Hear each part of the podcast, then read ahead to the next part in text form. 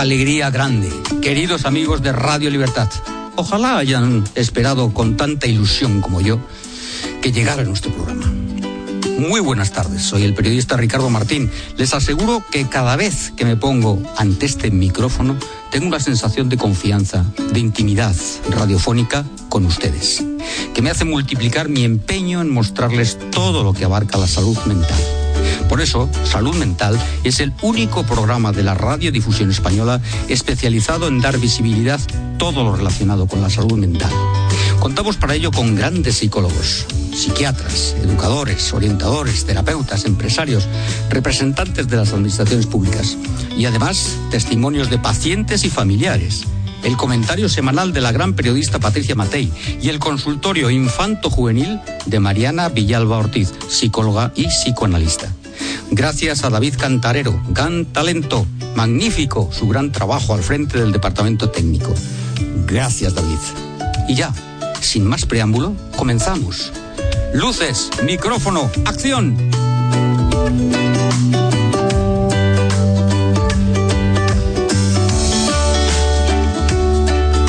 Salud Mental con Ricardo Martín.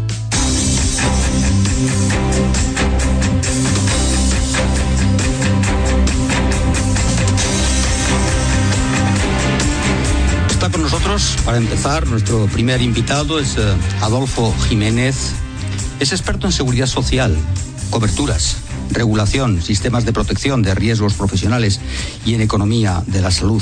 Es experto en comunicación de políticas públicas, profesor y director de comunicación de Ibermutua. Bienvenido a Salud Mental. Bienvenido. Adolfo Muchas Jiménez gracias. Reguillo. Muchas, gracias. Ricardo por la invitación y, y gracias por tratar o, o- o intentar incorporar la visión de lo laboral y de la empresa en el ámbito de la salud. Claro, mental. claro, claro, es, es importantísimo.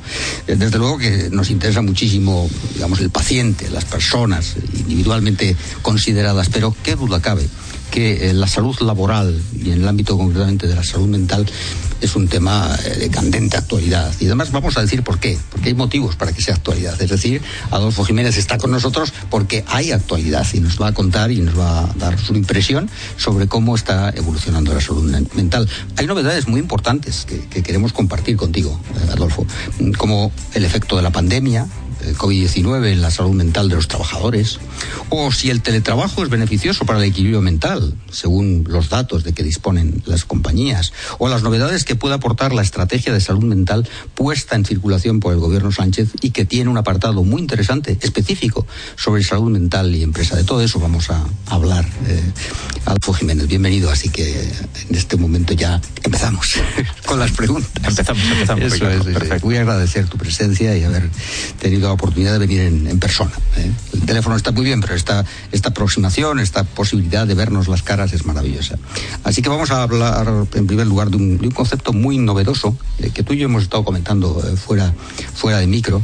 Eh, tú lo has mencionado en conferencias, en trabajos académicos, y es la gran resignación. Bueno, como concepto es interesantísimo, es un concepto importado de los Estados Unidos, ¿verdad? ¿Y a qué se refiere la gran resignación? ¿Qué es esto? Bueno, pues la gran resignación, eh, que es un concepto dicho, eh, claro, evidentemente en un contexto latino, en un contexto español, re- resignación es una cosa diferente. La resignación, tal y como se en The Great eh, es un concepto en el cual eh, lo que viene a, a- a destacar o a confirmar es que se, un, número importante de personas, es decir, la, la tasa en la cual las personas cambian de empleo, han cambiado de empleo, han decidido cambiar de empleo, han decidido abandonar su trabajo y cambiar, se ha multiplicado por dos en Estados Unidos, en, en, en lo que, en, justo en lo que podemos llamar en las postrimerías de la pandemia, aunque estamos ahora en esta, Sí, en esta- estamos. en esta en ese sentido conducido. De tal manera que eh, se está produciendo un incremento importante en lo que es la movilidad laboral y además eh, fruto de que eh, en el fondo o sea, los expertos estudian que donde está la clave es en el cambio de valores de las personas y de la relación de las personas con su trabajo. Impresionante. ¿De acuerdo? Entonces, eso es una cuestión que, que en este sentido está cambiando eh, también políticas que afectan al ámbito de los recursos humanos, al ámbito de la gestión de personas, de la gestión del talento, la mal llamada retención del talento, que es más, debe ser, ser, orientada a la gestión y a la fidelización del talento en las empresas, de tal manera que eso está ocurriendo. Eh, en, ha ocurrido en Estados Unidos, pero en España se ha multiplicado por dos también los cambios en los primeros cuatro meses de este año en las empresas, eh, las personas que han cesado su actividad de manera voluntaria, ¿de acuerdo? Y tenemos que tener en cuenta que el mercado español es un mercado muchísimo más, rico, muchísimo más, más rígido, rígido, muchísimo sí, más rígido. Estados Unidos es de una, por supuesto, de una versatilidad y una movilidad histórica, ¿no? Pero que en España pase eso es un síntoma muy claro de realmente los tiempos que estamos. Eh, siempre hablamos de, de, de, la indefinición, siempre hablamos de la incertidumbre uh -huh. y esto añade incertidumbre, o por lo menos lo que es es un síntoma de incertidumbre. Tú uh -huh. te cambias, tú, es una movilidad eh, sobrevenida, ¿no? Y uh -huh. como producto, digamos, de un clima o de un ambiente que ha cambiado. Vamos al teletrabajo, si te parece. ¿Cómo ves, eh, como, experto en teletrabajo, sería una solución saludable para mejorar la salud mental de los empleados? Esta solución, digamos, hombre, sobre el papel, no cabe duda de que estás en casa, eh, tienes una conciliación familiar mayor, tienes eh, a mano posibilidades de, de, romper siempre cumpliendo los objetivos, pero sí tienes más eh, versatilidad, más movilidad dentro de tu domicilio. Entonces, ¿qué dicen los últimos trabajos eh, sobre este tema? ¿Cómo evalúan estos eh, el teletrabajo, estos bueno, documentos que tú accedes? Como bien sabe Ricardo, el tema de teletrabajo estalló con la pandemia. primero porque cuando se produjo el confinamiento se ordenó el teletrabajo de manera masiva en las empresas que podían realizarlo y por tanto en ese sentido se produjo, digamos, una explosión. ¿Qué es lo que están empezando a decir los informes, los últimos informes en materia de teletrabajo? Abogando quizá por modelos más de contenido híbrido, ¿vale? En, donde se combina teletrabajo con presencia, ¿vale? Entonces, la primera cuestión que se plantea es que el teletrabajo tiene luces y sombras. Es decir, produce al mismo tiempo una mayor capacidad de eh, organización por parte del trabajador o, sí, o trabajadora de autoorganización de la persona trabajadora, uh -huh. evidentemente, uh -huh. pero al mismo tiempo produce un mayor nivel de aislamiento, produce incluso en algunos casos, eh, digamos, una cierta ansiedad cibernética por la, por la incapacidad de poder resolver determinadas cuestiones y a, eh, resucitado determinados problemas en relación con el género, con la mujer, uh -huh. en el sentido de que eh, hace que eh, implique una mayor atención hacia uh -huh. la vuelta a los cuidados uh -huh. y por tanto um, un retroceso en la capacidad de evolución profesional. Uh -huh. Es decir, es una cuestión que hoy tiene luces y sombras. Sí, ¿vale? Al mismo tiempo, el teletrabajo hace que muchas personas haga que sus jornadas se prolonguen mucho uh -huh. más mucho más tiempo y no haya un, digamos una sensación de corte entre el final de la jornada laboral uh -huh. y el principio uh -huh. de la jornada laboral. Fíjate que siendo yo autónomo y hace tantos años, eh, mi sensación eh, es que eh, mi hogar es mi centro de trabajo. Esto mm, lo superé ya hace años saliendo a la calle, es decir, eh, yo mi centro de trabajo es mi casa, pero también determinados bares, lo digo sin, sin determinados bares o determinados hoteles. Me gusta mucho llevar mi trabajo al hotel, llevar mi trabajo. ¿Por qué? Porque naturalmente mi, mi vivienda no puede convertirse, o sea, tiene que haber eh, un corte. Yo doy un corte saliendo a la calle, porque si no es imposible de soportar desde el punto de vista ya, digamos, de la salud mental, no, no tan grave a lo mejor, pero sí te creas una serie de condicionamientos de, de, de inquietud, de, de incluso ya de ansiedad, tú lo has mencionado, ¿no? Entonces la ansiedad va vinculado a ser de, a, a adoptar demasiado el papel de trabajar en casa sin descanso sí. y sin distinguir entre tu vida eh, personal, familiar, íntima y lo que es el, el, trabajo, ¿no? Esto me parece que como experiencia personal yo lo he vivido así. Y, y de hecho es importante eh, todos los estudios en materia de teletrabajo y todas las recomendaciones que eh, se realizan es, oiga, mire usted, diferencia el espacio de trabajo del espacio de vida. Tenga usted esa separación. Eh, por la mañana realiza el mismo ritual que realiza uh -huh. a la hora de poder ponerse a trabajar. Es decir, no trabaja usted en pijama ni uh -huh. eh, todo bien. este tipo de cosas. Es decir, sí. eh, es decir mm, que sepa en este sentido cuándo entra y cuándo sale, cuándo, eh, esa, ese ejercicio de comienzo y final que tú comentabas, Ricardo, y al mismo tiempo volviendo a tu pregunta anterior, los estudios lo que vienen a decir es que hay que buscar esos mecanismos híbridos de trabajo en los cuales exista una presencialidad por una parte, entre otras cosas porque es necesario también que las personas se sientan vinculadas a la organización en la que están trabajando y al mismo tiempo puedan organizar de una manera más flexible. La palabra clave hoy es flexibilidad, más que, más que teletrabajo, más que tal herramienta o tal otra. Bravo, bravo. Según las estadísticas que manejas, Adolfo Jiménez, se ha producido un incremento de la incapacidad laboral. Vamos a incapacidad laboral. Es decir, se conceden más incapacidades relacionadas con ansiedad, y con algunos otros trastornos mentales. Eh, además de las incapacidades por causas físicas, que estas las conocemos, pero se está incrementando la figura de las incapacidades por, por causas mentales, digamos. Y esto sí, que es una noticia, esto sí que es en mi opinión, una novedad. No sé si es así eh, por parte de las estadísticas y tú, también lo ves así. Sí, eh, vamos a ver. casi el 25% de los procesos de baja están relacionados, son directamente patologías de carácter, vamos a llamarle, de carácter mental, de ansiedad mm, eh, tenemos aquí una experta, una eh, psiquiatra, y entonces nos está vigilando, nos está vigilando para ver si lo digo de manera precisa. efectivamente, pero, pero es así.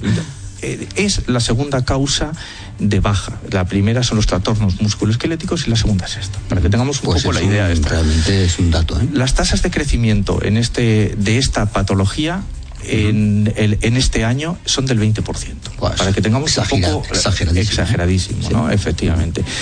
Pero no solamente eso, sino patologías de carácter osteomuscular o de otro tipo de patologías se ven influidas por cuestiones colaterales, por em, codiagnósticos en el ámbito de la salud mental, hasta un 40-50%.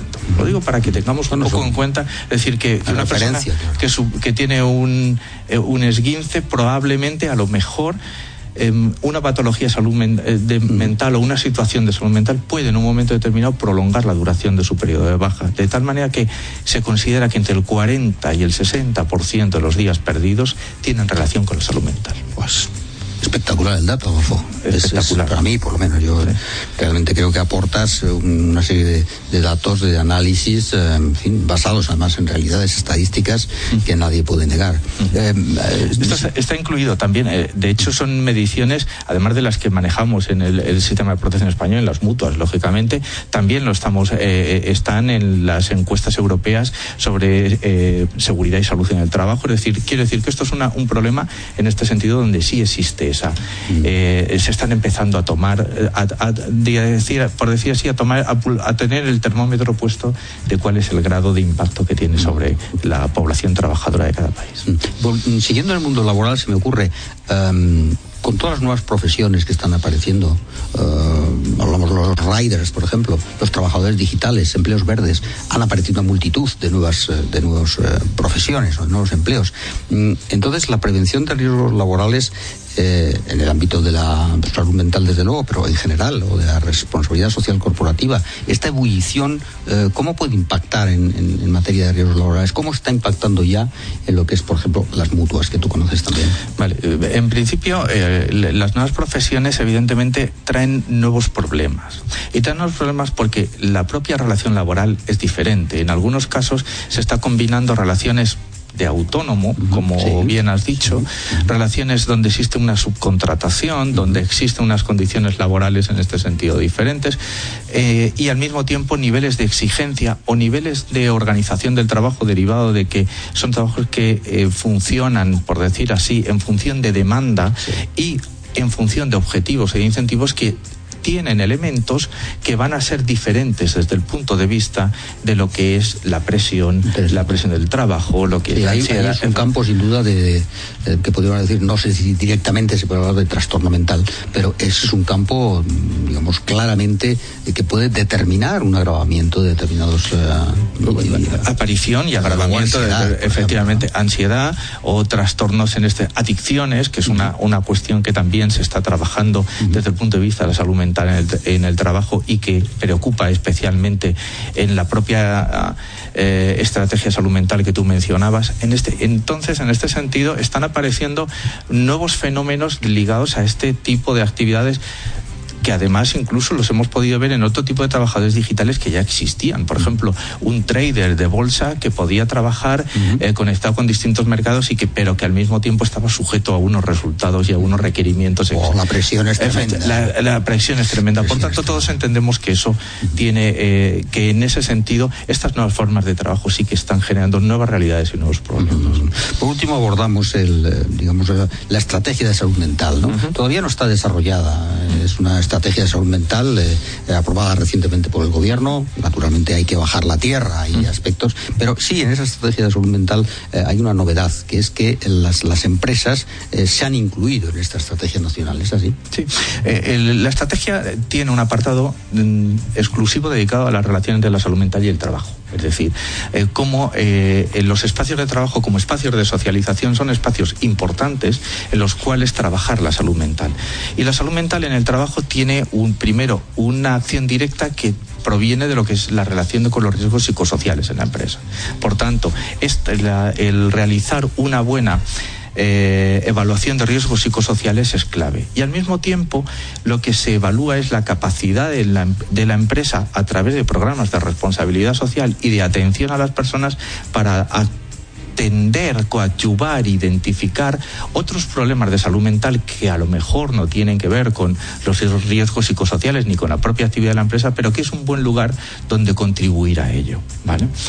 El hecho de que durante esta pandemia, como habíamos dicho antes, se ha producido un incremento notable en el consumo de ansiolíticos, en el consumo de eh, sustancias farmacéuticas, eh, medicamentos para ello, y al mismo tiempo se haya incrementado el nivel de mm, suicidios, de todo este tipo de cosas, hace que el gobierno quiera extender no solamente por la vía de los riesgos psicosociales, que es la parte que afecta a la estrategia de prevención en las empresas y que sus servicios de prevención em, tienen que abordar y, lógicamente las, eh, las entidades que hacemos prestamos esta actividad efectuar la protección correspondiente, sino también el hecho de em, cómo ayudar a identificar o a contribuir o ayudar a sus, a sus personas trabajadoras a que en este sentido sientan un respaldo adicional.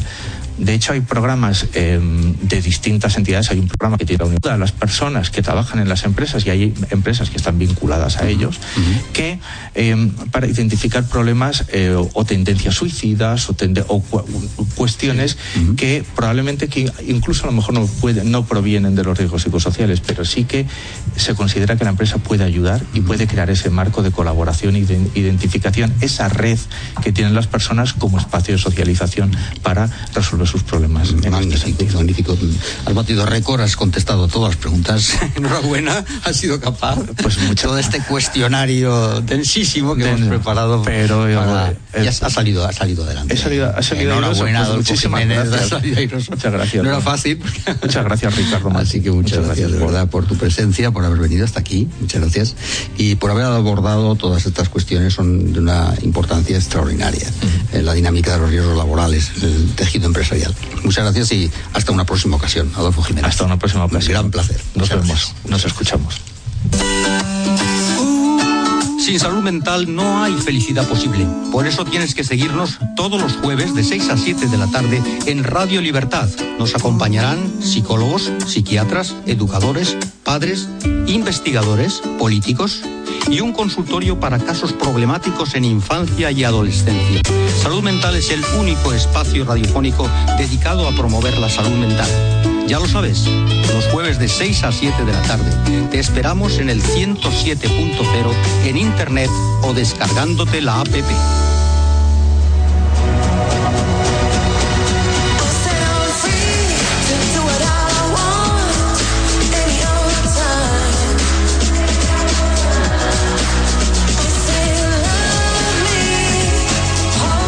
Parece obvio que vamos a hablar de adolescentes y redes sociales. Es muy claro porque esta sintonía que ha buscado nuestro gran amigo David Cantarero es una sintonía magnífica para, para abrir boca y para colocarnos y referenciarnos en lo que vamos a hablar. Nuestra siguiente invitada está también en el estudio. Le agradezco sinceramente que haya venido hasta aquí, que nos acompañe esta tarde. Eh, se trata de Rosa Molina, es doctora especialista en psiquiatría en el Sistema Nacional de Salud Es profesora de máster en la Universidad Pontificia de Comillas y actualmente compagina la actividad clínica e investigadora con la labor de divulgación, labor de divulgación médica en redes sociales. Cuenta con, sí, sí, lo voy a decir, 84.000 seguidores. Y a través de su, podcast, eh, arroba de pie la cabeza, llega a 20.000 seguidores más. Es decir, sumo y son ciento y pico mil. Es autora además del libro Una mente con mucho cuerpo, eh, editado por, por esta prestigiosísima editorial Paidós, una editorial histórica que ahora es del Grupo Planeta, pero que todos los que hemos estudiado en aquellos años eh, en las universidades, en las facultades, siempre estaba Paidós por allí. Así que es una editorial enhorabuena, enhorabuena. Muchísimas gracias por haberte acercado hasta aquí. Bienvenida a Salud Mental, Rosa Molina. Muchísimas gracias. No me puede hacer más ilusión estar en este programa. Así que totalmente agradecida, de Muchas verdad. gracias, muchas gracias. Pues empezamos, y si te parece, mm, habíamos, podíamos tratar muchos temas, porque Rosa Molina es muy poliédrica, tiene muchos temas para hablar con ella, pero hemos optado por redes sociales y su impacto en la salud mental. Esa dualidad que tú, Rosa, defines, eh, me ha parecido muy de éxito esta definición, como ángeles y demonios. Es una dualidad muy interesante. Empezamos por ahí, si te parece. Dualidad que además yo misma siento, ¿no? Eh, esa ambivalencia de decir, ostras, qué herramienta más potente, cuánto podemos comunicar y cuánto podemos impactar en la población, por ejemplo, en temas de prevención, pero al mismo tiempo qué peligrosa, ¿no? Cuánto tiempo puede absorbernos, eh, se nos puede pasar las horas y, y, bueno, y la cantidad de riesgos que uno observa, ¿no? Y que son evidentes, ya que has mencionado a los adolescentes, para los más jóvenes, bueno, y, y los no tan jóvenes. Y los ¿no? jóvenes. Ujú, sí. ¿Qué trastornos más habituales eh, generan las redes sociales en la sociedad en general? Y después vamos a particularmente los jóvenes. Hablamos de depresión, ansiedad. ¿Cuáles son los más, eh, estas tipologías, las más frecuentes, Rosa? Claro, a ver, aquí la palabra sería sobre todo que, que- a qué se ha asociado, ¿no? Porque la mayor parte de los estudios lo que muestran no es tanto efectivamente una relación de causalidad, sino una relación de asociación. A día de hoy esto es lo máximo que podemos decir. Se ha visto asociación entre uso de redes sociales y una mayor tasa de cuadros de ansiedad y de depresión.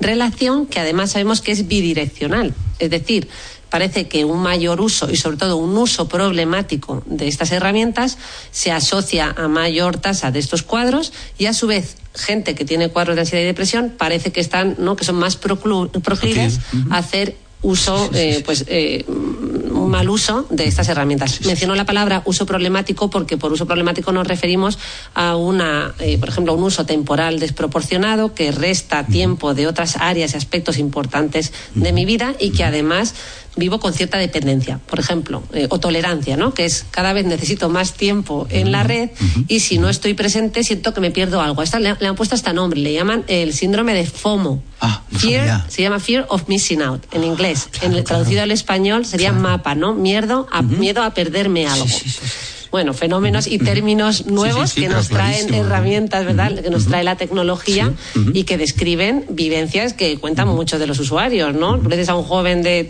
estar una semana sin móvil y, y, bueno. Bueno, perdón. Un joven y no tan joven, Yo también soy joven. Por lo que veo, yo también soy joven, porque me pasaría esto. Diría, pero ¿qué es de mi vida? ¿Qué es? Efectivamente, no, no, ¿Dónde no, está claro. mi móvil? ¿Dónde, dónde está un Somos muy jóvenes porque esa música que nos han puesto introductoria Sí, nos, nos hemos venido arriba los dos, hombre, somos casi eso- adolescentes.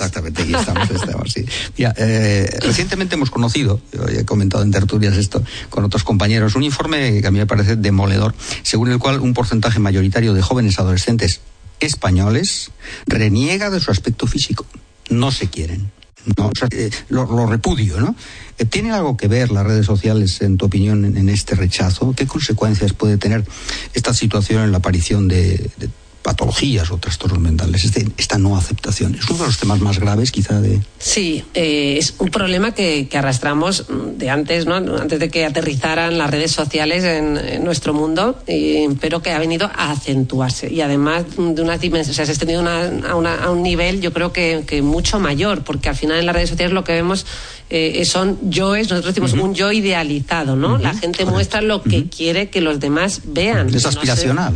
Eso es, Es- ¿no? son, son cosas aspiracionales. Un escaparate. Fantasías. Eso parte, es, ¿no? eso es. Cuánto de todo lo que vemos que al final está sesgado, porque es un montón de gente mostrando esas partes idealizadas de sí mismo. Un auténtico escaparate, pero es el escaparate que ven nuestros jóvenes de hoy, ¿no? Y esto lo que hace es nos da una serie de referencias, referencias que indudablemente impactan en una etapa tan crucial donde busco esa aceptación grupal, donde esa, ese aspecto físico juega un papel más preponderante o que le doy una importancia mayor y que me genera un mayor sufrimiento, ¿no?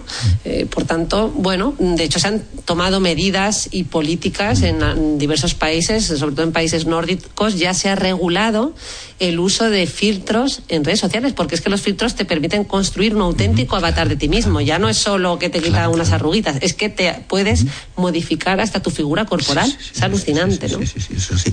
Bueno, realmente, eh, al hilo de esto, eh, de, este informe que me, me, pareció demoledor, ¿no? Por lo que tiene de, de, condicionar a los adolescentes, de condicionar su futuro, su presente. Lo más preocupante, veo yo, eh, como sociedad, es la proliferación de estos estereotipos que yo he calificado de ilusorios, alejados de la realidad, que pueden llevar a, una gran frustración cuando se descubre la normalidad. Serán, realmente, al, ser tan ilusorio, ser tan mentiroso, pues claro, la realidad está ahí, es imposible huir de la realidad. En algún momento la realidad llega, ¿no?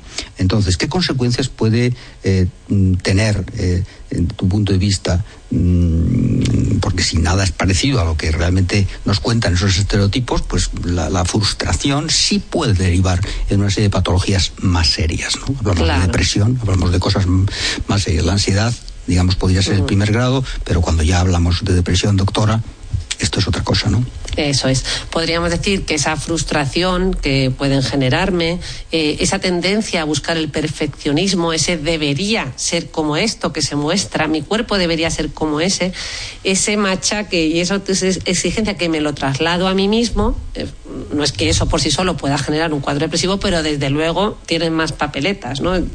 Tienes más probabilidades. Se han asociado este tipo de sesgos o distorsiones cognitivas, de hecho, con eh, pues tasas más elevadas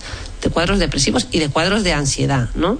Incluso también para, yo a veces he hecho esta reflexión, ¿no? Para el propio que se muestra en redes, o sea, pues estos influencers o personajes públicos ya que, que sí que hacen un, cuidado excesivo de, todo ese aspecto físico, porque de hecho es parte de, su trabajo, pero como tú bien has dicho, eso que de alguna manera puede ser ilusorio, también me puede generar conflicto interno a mí mismo, porque al final nuestro cuerpo es nuestro cuerpo físico, nuestra silueta o nuestro esquema corporal, pero también nuestra corporalidad o nuestro cuerpo vivido, lo que yo vivo por dentro, ¿no? Yo creo que a veces ahí pues puede surgir un poquito de conflicto y en torno a nuestros valores, bueno, que va a impactar, ¿no? En todos los sentidos. Eh, como doctora en actualmente ejerciendo en el Hospital Clínico de Madrid. ¿Cuál es tu experiencia clínica? Eh, ¿Qué, tipología, qué tipo de personas llega relacionado con redes sociales? ¿Realmente la gravedad que le estamos dando se comprueba en el día a día de tu consulta? De tu... Hmm. Yo creo que sí, sobre todo, mm, ahí repito, quizás lo vemos más en población eh, adolescente, ¿no? Y gente que viene, pues, con una. Bueno, pues, ahora se ha mencionado antes el tema de las autolesiones y el, suicidio, son tasas que, que, han aumentado mm, en relación a fenómenos como el ciberbullying, ¿no? Por ejemplo, está claro que por medio de estas tecnologías eh, las situaciones de bullying se han incrementado. Antiguamente, pues, el bullying a, lo mejor quedaba entre las cuatro paredes de un colegio, pero ahora te vas de colegio y el bullying te persigue impresionante. un colegio en tu misma ciudad o en otra ciudad. Es impresionante que tengas que irte de, los sitios porque estás perseguido, ¿no? Me parece realmente cruel, ¿no? Cruel, sin duda alguna. Hay retos, ¿no? Que se ponen los jóvenes para, eh, pues, con el tema de las autolesiones, que eh, se han descrito varios, ¿verdad? Y cómo, eh, pues, te sientes acosado si no eres capaz de, de atender y, a esos retos grupales, ¿no? Y bueno, pues se ven cosas relacionadas con esto y, por supuesto, con esas aspiraciones, ¿no? de yo no soy, yo no valgo, porque no consigo acceder a a esa perfección que yo veo en mis iguales en redes. Así que, bueno, distintos tipos de fenómenos, ¿no? Podríamos decir. Y, mm, doctora, está todo perdido. Es decir, eh, está la fuerza de la tecnología, está la fuerza de todo esto que está todo perdido. Mm, tu recomendación en esos casos que llegan, supongo, con los padres y preocupadísimos, los padres por las conductas que ven, ellos probablemente perdiendo su vida, en el sentido que a lo mejor apenas trabajan o no, tienen ya eh, proyecto de vida eh, convencional y a lo mejor, pues, bueno, yo estoy en esto, luego hay la tendencia coincidencia esta impresionante para mí, que es, bueno, ¿qué, ¿a qué te vas a dedicar eh, cuando seas Pues yo voy a ser eh, mm, youtuber, y, y, luego, y prescriptora y no sé qué. O sea, realmente estas nuevas profesiones inventadas que realmente pues, pues eh, tendrán un, un 3% de empleo y se creen que van, a, que van a emplearse en esto, ¿no? Entonces, no. Eh, ¿Tu consejo en eso o crees que hay forma Sí. de mitigar esta, Mm. esta fiebre que estamos pasando? Bueno, yo creo que hay tiempo para la esperanza, sin duda alguna. Yo no dejo de sorprenderme con, bueno, al, al hospital vienen estudiantes de medicina a rotar Sí, y yo siempre sí. digo, ¿cómo podéis ahora concentraros mm, con, pues eso, con el tema de las redes que estáis ahí? Yo no sé, yo me sentaba a estudiar 47 minutos y estudiaba 47 minutos. No se me escapaba un minuto, pero digo, si tuviera ahora el móvil al lado, es que sería incapaz, ¿no? Sí, sí, sí. Y me sorprende que te dicen, ah, no, es que yo el móvil lo dejo en casa. Y claro, digo, jo, todos estos Ajá. miedos que tenemos, digo, Ajá. qué bien, ¿no? En realidad, oye, pues Sí, también, sí, sí. bueno, parece que hay uh, muchos que, bueno, pues que Que son, conscientes, por lo Y menos. que son conscientes de sus riesgos, ¿no? Efectivamente. Luego también suelo recalcar que estamos metidos en esta vorágine y en esta revolución auténtica tecnológica donde la mayor parte de los eh, padres repetimos esto de las redes sociales son muy peligrosas, hay que tener mucho cuidado, ¿no? Y, y- y casi vamos a la prohibición y a la negación, pero no nos hemos psicoeducado en cómo realmente transmitir esto a los hijos, más allá Eso de la es. negación. Sabemos es. que la negación y la prohibición no suelen ser buenos recursos. Necesitamos más herramientas y necesitamos trabajarlas. Yo creo que, bueno, empezando por diálogos como este, ¿no? ¿Qué podemos hacer? Vamos a, a transmitirles, eh, pues, bueno, por supuesto, más allá de los valores, que yo creo que son muy importantes a nivel familiar, pero vamos a transmitirle la información y los riesgos de estas redes, eh, por ejemplo, como hacen ahora a través de la Policía Nacional, que con- a través de lo cual puedes descargar un documento, que es un contrato que tú puedes firmar con tu hijo, revisar una serie de puntos importantes, tipo, vale, tienes 14 años, te voy a dar este dispositivo móvil, eh, pero bueno, esto mm, vas a ser responsable de ello, vas a ser autónomo, pero también responsable. Y esto implica, pues, que por ejemplo no puedes coger y hacer bullying a la gente, ni puedes enviar y compartir ciertas imágenes delicadas, ¿no? Y todo esto lo revisas con tu hijo. Qué bueno. Y yo creo que es una forma no Sí, madura, sí, además preguntándole ¿qué te parece, no? ¿Qué te parece si además limitamos, eh, tenemos que poner unos límites, no puede estar en clase usando el móvil, ¿no? Pues eh, todo eso queda firmado y de una manera colaborativa Qué en la que le estamos dando Y esto es la Policía. Nacional, se puede Eso es, descargar en la Se página puede de la Policía descargar. Muy por bien. supuesto, cada uno lo puede Muy actualizar y adaptar a su versión, A su versión familiar que familiar. considere oportuna, ¿no? Yo creo que ayuda mucho además preguntarle al adolescente, bueno, ¿cuánto tiempo estimas de limitación para ponerle al móvil? A veces nos sorprende pensando, me va a pedir tres horas, yo le diré dos, y a lo mejor coge tu hijo te dice, pues venga, 45 minutos al día, papá, o bueno, mamá, ¿no? bueno. Vamos a poner un poco de confianza en Sí, ellos, sí, que ellos terminan poniéndose a veces límites más duros que los que pongamos nosotros. sí, sí. También porque supongo que hay un diálogo intrageneracional, no inter, intrageneracional. Y muchas de estas personas también ya han visto, eh, digamos, que esto tienen que ponerle algún límite. Me refiero a los propios adolescentes y a los propios niños, ¿no? Que ellos mismos no lo ven de esta manera tan estructurada, pero tienen esa intuición. Esto mm, no va bien. ¿Es Sí, así? sí, totalmente de acuerdo, ¿no? Esa, sí, sí, no que no la pueden poner en palabras, pero la intuyen y es palpable, ¿no? Ujú, ujú. Así que- Bueno, también hay aspectos positivos, porque, doctora, en este caso hemos hablado al principio de estos de eh, ángeles y demonios, o, eh, bueno, ya hemos hablado de los demonios. Ahora corresponde hablar de los ángeles. Realmente, eh, las redes sociales, desde tu punto de vista y del punto de vista de la socialización y del punto de vista más positivo, tú has encontrado muchos argumentos para defenderlas, ¿no? claro está, claro está. Yo siempre digo que las redes son al final un amplificador para lo bueno y para lo malo, ¿no? Para lo bueno en este caso, que es de lo que estamos hablando, pues en el campo de la sanidad, ¿no? Que es un poco esa labor que- divulgativa que estoy haciendo yo, yo creo que nos permite, sin duda alguna, tener impacto. Pero no impacto del que hablamos los médicos de índice de impacto de las revistas de publicación científica, que es donde nosotros publicamos Sí. nuestros trabajos de investigación, Sí, sino sí. impacto en la población, transmitir ideas importantes, ¿no? De prevención, del suicidio, que podamos hablar de una manera adecuada, ¿no? Eh, sobre estos temas tan delicados y, y lo sorprendente es que a día de hoy se está, ¿no? Se- son, yo digo, post o, o información que se está difundiendo de una manera masiva sobre sal- salud mental. En La los salud mental- colegios, desde luego, también sería un sitio magnífico, ¿no? Para difundir estas cosas. Sin duda, sin duda y se está haciendo y hay también muchos educadores, ¿no? Trabajando esto por estos medios, ¿no? Así que me atrevería un poco resumiendo es que son una fuente a día de hoy de información veraz. La gente está ahí buscando información y documentándose, ya no solo a través de los canales habituales, ¿no? Sino a través de estos nuevos canales. Pues aceptemos que esa es una realidad, que podemos encontrar información veraz, que podemos divulgar y podemos tener impacto en la acción, por tanto, en trabajar en campañas de salud no pública y de prevención. Por ejemplo, en el campo de la salud mental, a mí me parece importantísimo y es, una, es uno de mis grandes retos, es ayudar a reducir el estigma en la enfermedad mental. Muy bien, ¿no? muy Yo bien. creo que esto, pues. Extiéndete, lo estamos doctor, consiguiendo. extiéndete sobre esto, te, te dejo. Tenemos hablar del estigma. Para eso sí, por favor, sí, es que aquí estamos muy Sí. comprometidos con eso del estigma. Qué por eso- bien, porque además entonces aquí sabéis muy bien que el estigma, eh, tanto el, el estigma que no solo aborda la propia patología o la enfermedad mental, sino bueno, pues a, lo- a- a los pacientes, a la especialidad, a los trabajadores, ¿verdad? Y este estigma supone una limitación más importante que los propios cuadros que sufren las personas con- que tienen un trastorno mental. Es decir, yo tengo una esquizofrenia o tengo un trastorno bipolar, que bueno, pues que me O un supondrá trastorno límite de personalidad, un TLP. Efectivamente. Y, y esto me puede suponer una serie de limitaciones, como me pueda suponer pues una diabetes y otro tipo de cuadros eh, san- médicos, pero ojo, el estigma está estudiado que supone una mayor limitación y un deterioro de la calidad de vida, incluso superior que a la propia enfermedad. Y es que es así, porque, claro, hay tanto estigma que la gente pues termina evitando ciertas situaciones, ¿verdad? Mm, Tiende más al aislamiento, Sí. teme hablar de su enfermedad, como no hablan con la libertad con la que se hablan de otros cuadros, ¿no? O sea, entonces todo esto... La, que- de la diabetes. Porque todo el mundo, pues sí, soy. Fulano, ¿sabes que es diabético? No, y no, no se ha visto que de pronto la gente salga corriendo, ¿no? Ah, es diabético. Bueno, pues ¿y tiene tratamiento? Sí, sí, ya sabes, todos los días tiene que tomar esto.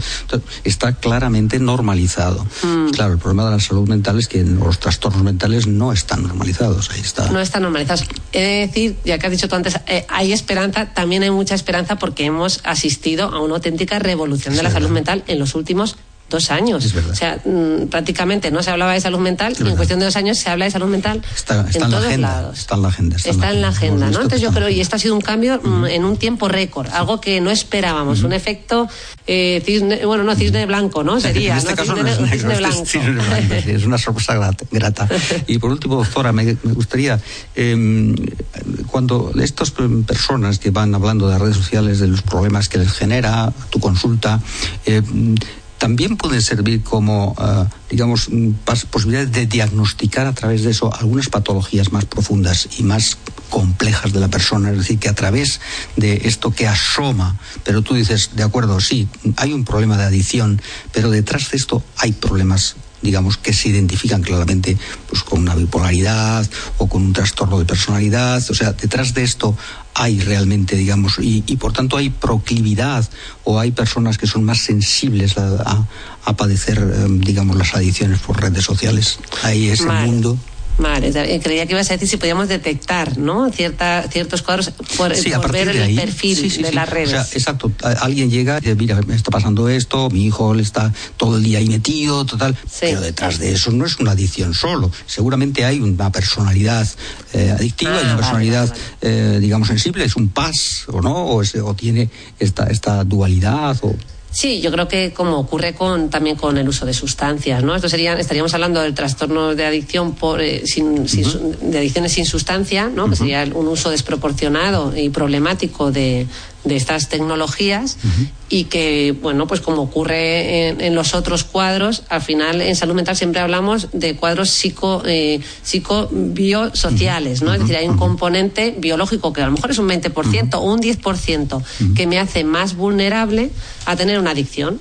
Eh, pues, por ejemplo, pues porque en mi familia, mm, ¿no? Pues tenga antecedentes y eso me haga heredar un porcentaje que por chiquitito que sea, pues a lo mejor tengo un porcentaje ya de un 10% mayor que otra persona que en su familia no tiene esos antecedentes. Por tanto, podemos hablar de eso. También podemos hablar de rasgos de personalidad que claro, nos pueden claro. eh, pues hacer más proclives, ¿no? Eh, y también podemos hablar, eh, bueno, sí, de pues ese de ese perfeccionismo, ¿no? De esa búsqueda de ideales, de esos rasgos más dependientes. Por ejemplo, los rasgos más dependientes sí que hay estudios que Claro, apoyan, que apoyan. se asocian a un mayor uso. Eh, bueno, también incluso rasgos evitativos al mismo tiempo, ¿no? También. Gente que le cuesta más mostrarse y tener relaciones, eh, intimar en sus relaciones interpersonales. Y pero que eso le están resulta más fácil por este Claro, canal. claro, claro. Yo creo que no podríamos decir un patrón único, un solo traje, sino que tienen cabida muchísimos. Muy bien. Pues con ese mensaje nos quedamos de optimismo. Aquí siempre comentamos que, nos gusta hablar más de salud mental que de trastornos mentales. Por supuesto que existen, los tratamos, hablamos de ellos todos los días, pero indudablemente la, perspectiva positiva es hablar sí, de salud. Entonces hablamos aquí de salud mental. Muchas gracias, doctora. Muchas gracias, Rosa Molina, especialista en psiquiatría en el Sistema Nacional de Salud profesora de máster en la prestigiosísima Universidad Pontificia de Comillas, que eso ya es un título en sí mismo. Muchas gracias, doctora. Hasta Muchísimas la próxima ocasión, que habrá próxima ocasión. Si quieres venir, aquí tienes tus micrófonos y tu casa. Muchas gracias. Encantadísima. Muchas gracias. Muchas gracias. Sin salud mental no hay felicidad posible. Por eso tienes que seguirnos todos los jueves de 6 a 7 de la tarde en Radio Libertad. Nos acompañarán psicólogos, psiquiatras, educadores, padres, investigadores, políticos y un consultorio para casos problemáticos en infancia y adolescencia. Salud Mental es el único espacio radiofónico dedicado a promover la salud mental. Ya lo sabes, los jueves de 6 a 7 de la tarde. Te esperamos en el 107.0 en internet o descargándote la app.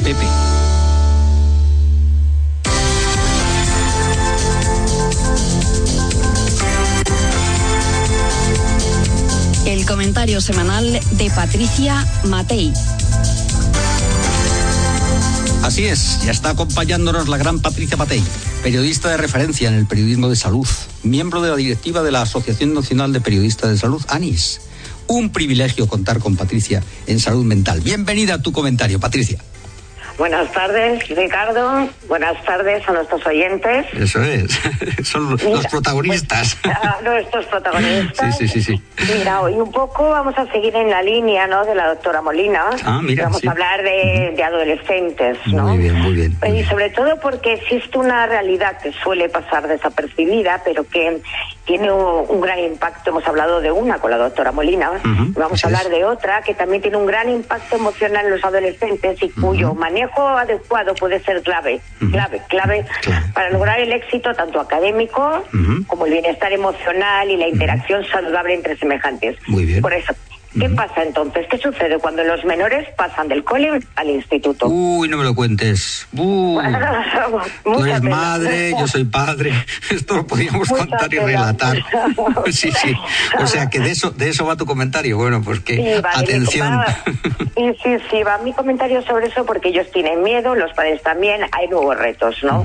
Sabemos que deben adaptarse a un nuevo grupo de compañeros, a un entorno social, mientras que además tienen que lidiar ¿no? con los cambios propios de la pubertad. ¿no? Claro, claro. Pero nos ha llegado una nueva investigación reciente de la Universidad de Illinois en Estados Unidos, recogida en una de las revistas que mencionaba la doctora Molina, de impacto, ¿no? de, prestigio científico, como es el Journal of Early Adolescence, que ha analizado cómo los aspectos emocionales de la crianza de los hijos pueden ayudar a los jóvenes a sobrellevar mejor estos factores estresantes durante su transición transición. A ver, todos sabemos que en uno de los momentos más temidos para muchas familias es el tránsito del colegio al instituto, pues porque pues muchos, hay muchos motivos, ¿no? El cole es visto como un espacio de seguridad, más control, atención.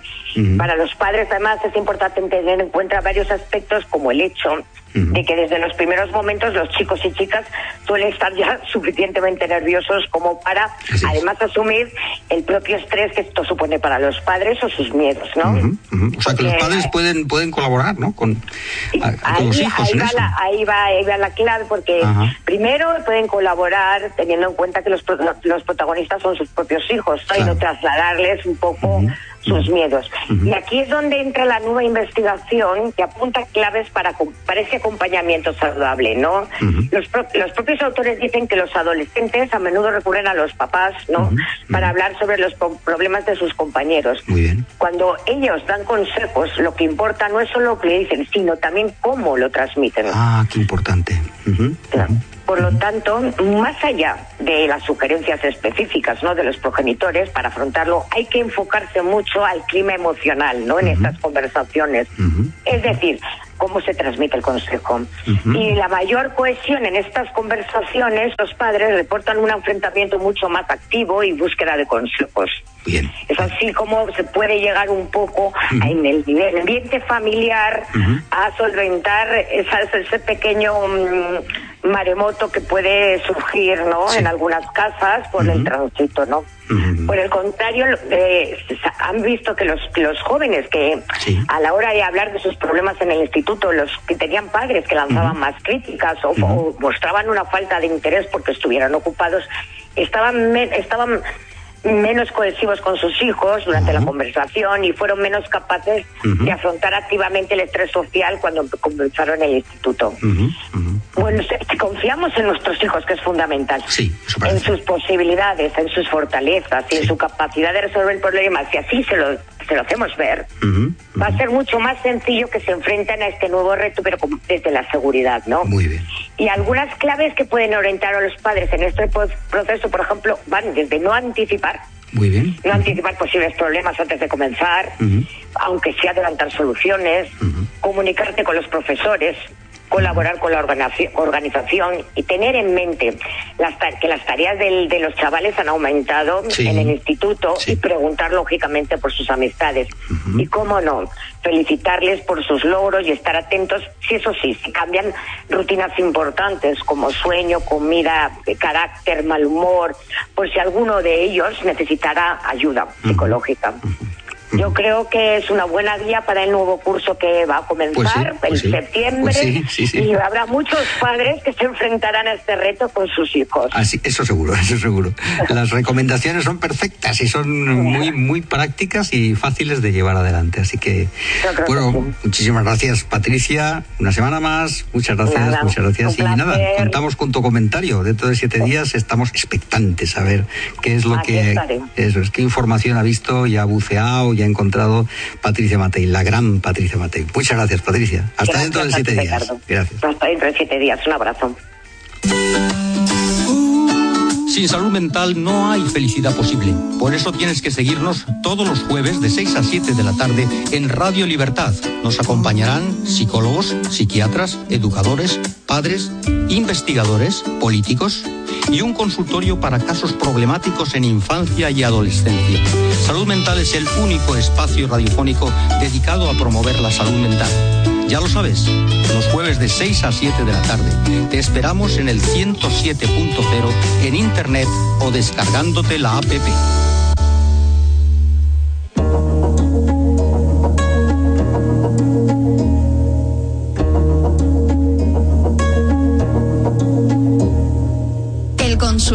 Para niños y adolescentes de Mariana Villalba.